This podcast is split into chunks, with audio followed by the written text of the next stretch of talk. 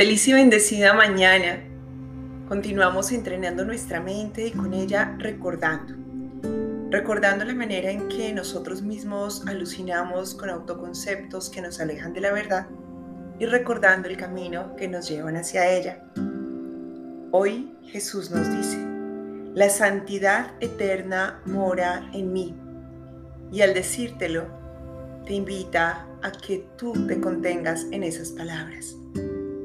Repetirlo para ti mismo desde el esquema del ego es un evento de prepotencia. Es un evento incluso sin merecimiento, pues recuerda que uno de los alimentos del ego es la culpa.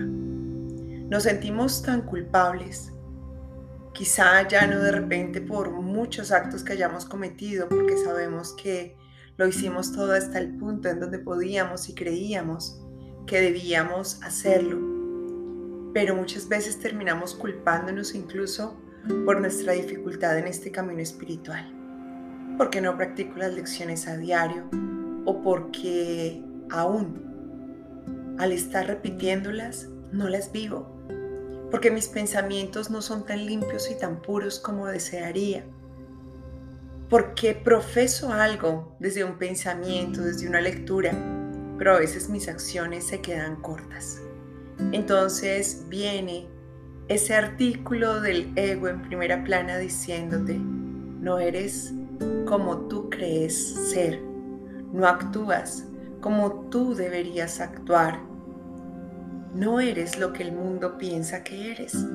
Entramos en estos conflictos y lo que se llama en la psicología el síndrome del impostor, que no solamente lo tienen las personas que se exponen al público o de una manera mucho más abierta.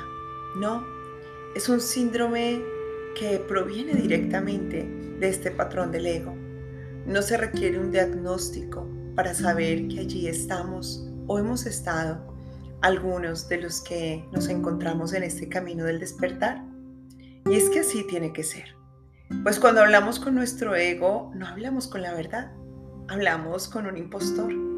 Y el impostor no surge en nosotros porque no cumplamos todos esos deberes, sino porque nos identificamos con el efecto de cumplir o no todas estas acciones.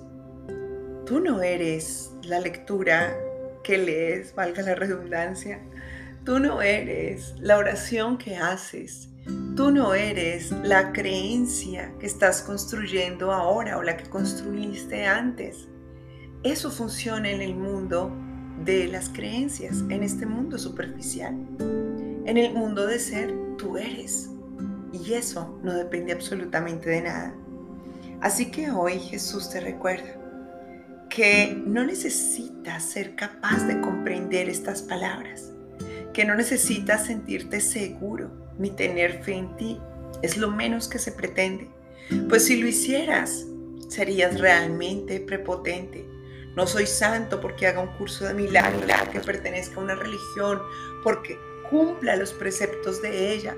No soy santo porque alguien de esta tierra venga y me beatifique y me diga que lo he hecho muy bien. No soy santo por los aplausos que me llevo después de una conducta de generosidad o compasión.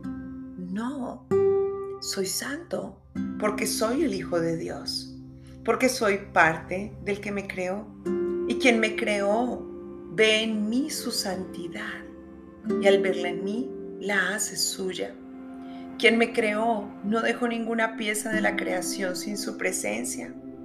Y solamente cuando yo permito reconocer esto, cuando yo permito que el ser crístico nazca en mí, puedo permitir comprender la voluntad de Dios, quien sabe que estoy más allá de lo que mis límites mentales hubiesen podido imaginar acerca de una experiencia puramente material.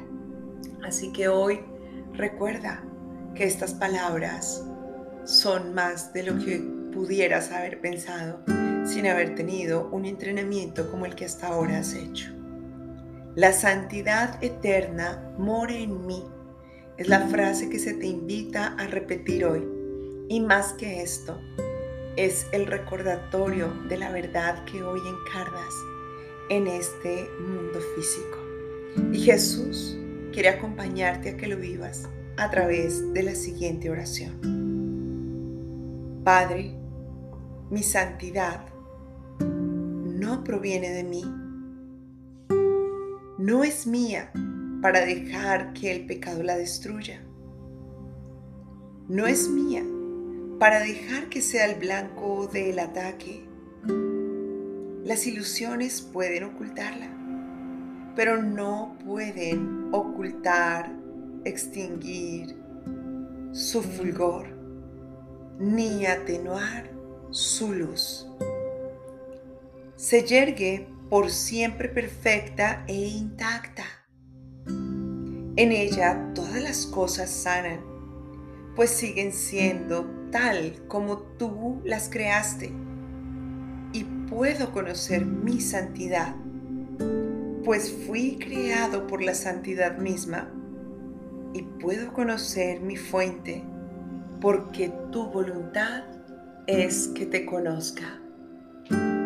Padre, hoy descanso, pues sin darme cuenta intenté suplantar tu presencia ante la presencia de mis creencias, mis voces, ante los anhelos que obedecen a las condiciones de este mundo y ante el mundo oscuro que he visualizado a través de mi sombra. Y ahora vuelvo a ti, justo en este instante en que reconozco en cuántos desiertos yo mismo, yo misma me he perdido y es evidente que el oasis, tu presencia, siempre estuvo en mí. Así que ahora comprendo por qué me dices que ya estoy listo, que ya estoy lista para recibir, compartir y multiplicar bendiciones infinitas.